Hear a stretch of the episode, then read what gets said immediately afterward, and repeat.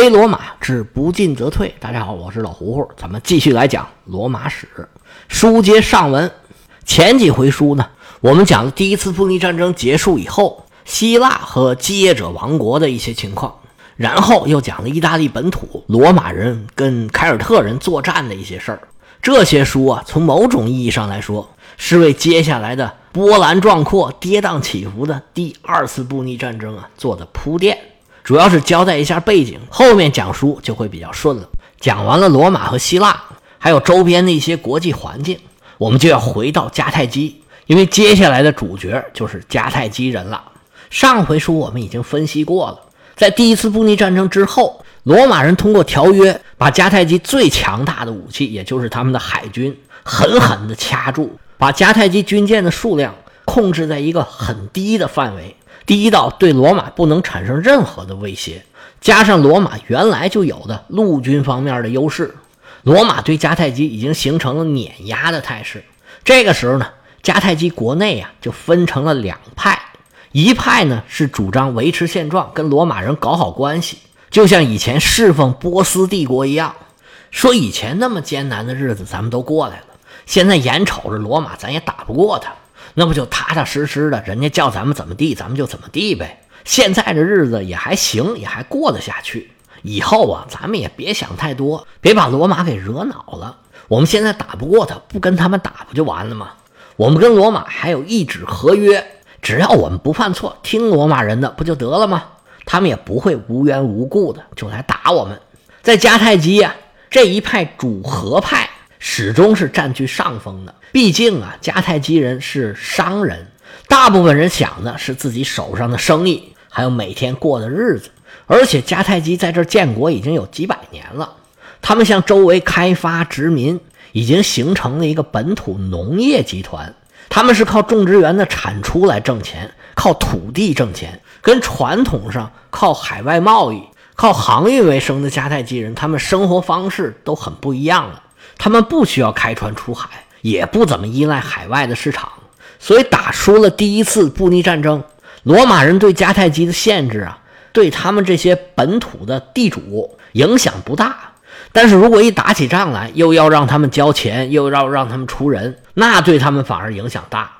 而且打赢了呢，取得的这些利益，取得的制海权跟他们都没有什么关系。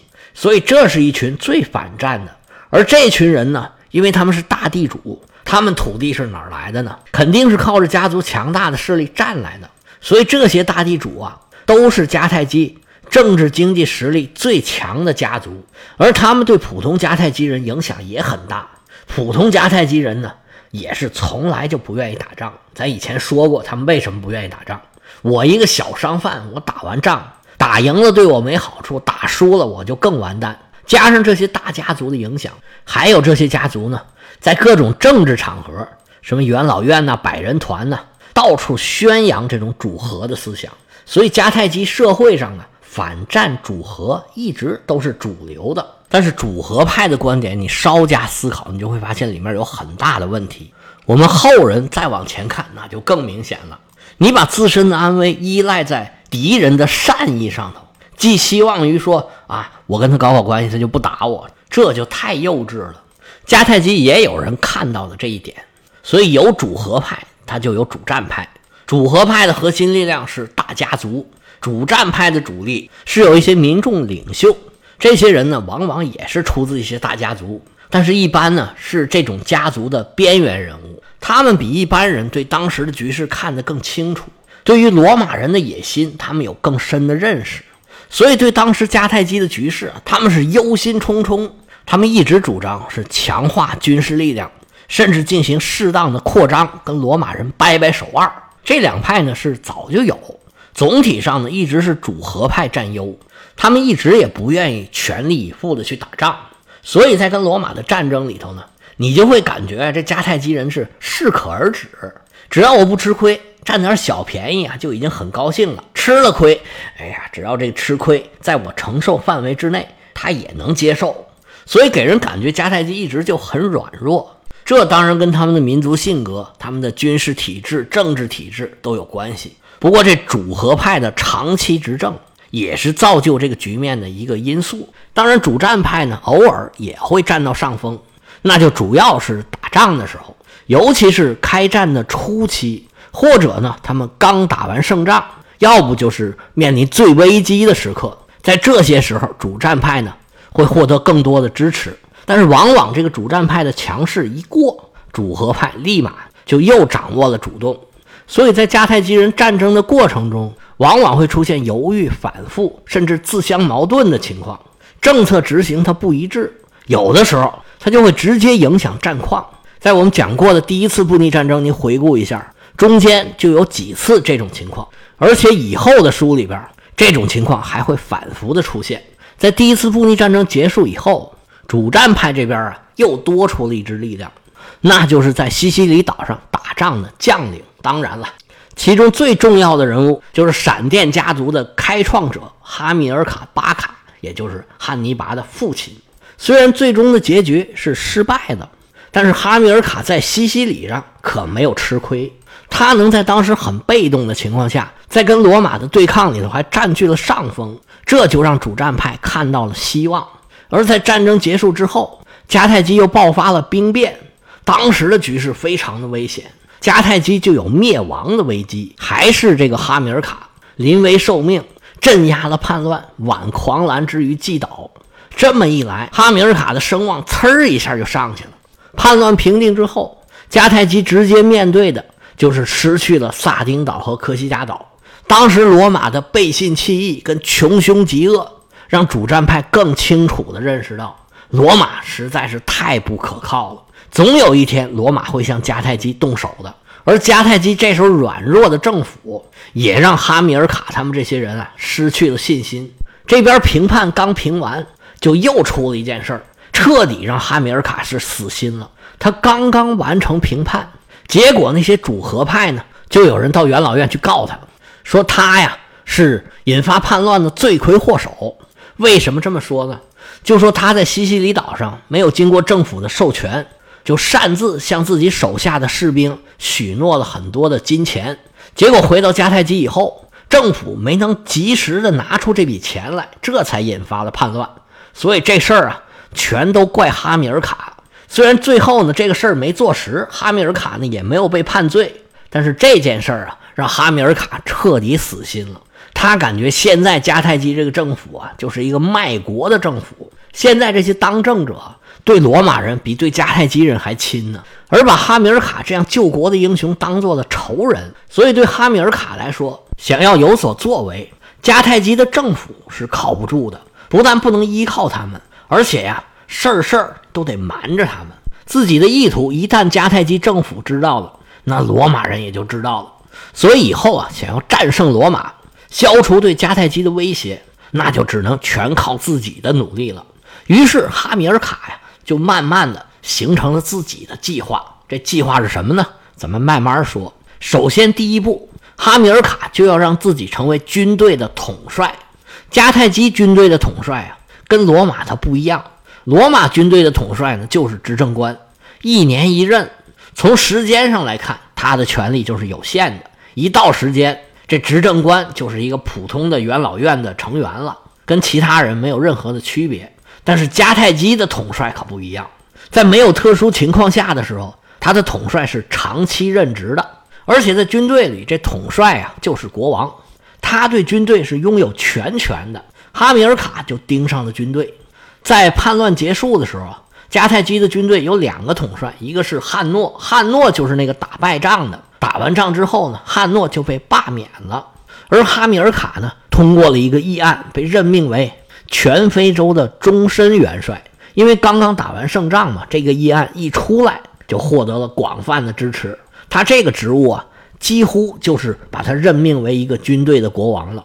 因为元老院和百人团都不能限制和约束哈米尔卡，只有公民大会能免职，并且对他进行审判，甚至指定继承人的权利也在哈米尔卡手里。当然了，他这个继承人还是要公民大会来审核一下。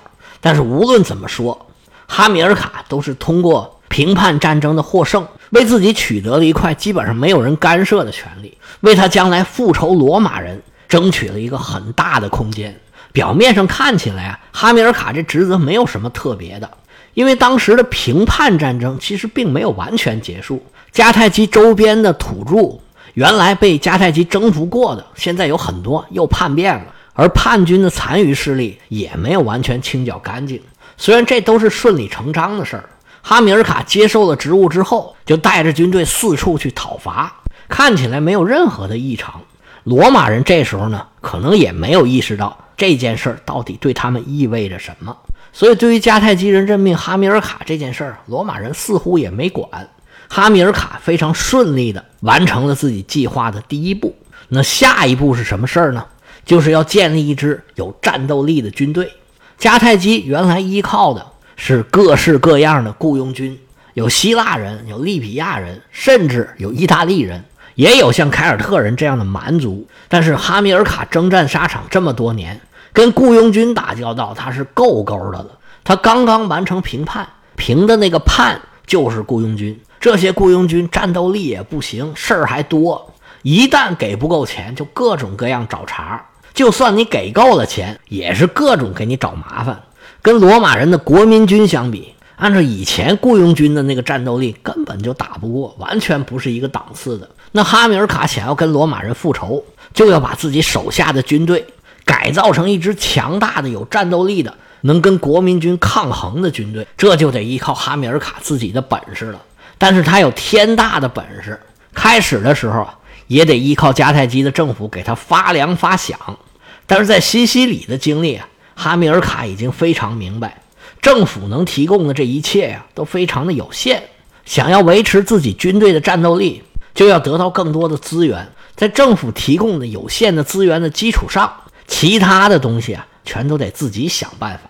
而且这个时候的哈米尔卡已经远远。不是一个军事领袖了，他还是一个政治首领，因为他现在的这个职务啊是要对公民大会负责，所以他要尽量的讨好迦太基的普通公民。但是迦太基人可不是那么容易讨好的，迦太基人的主流都是商人，那普通人民是各种各样的小商贩，自己那小算盘噼里啪啦打的山响，你对他没有好处啊，他就不会支持你的。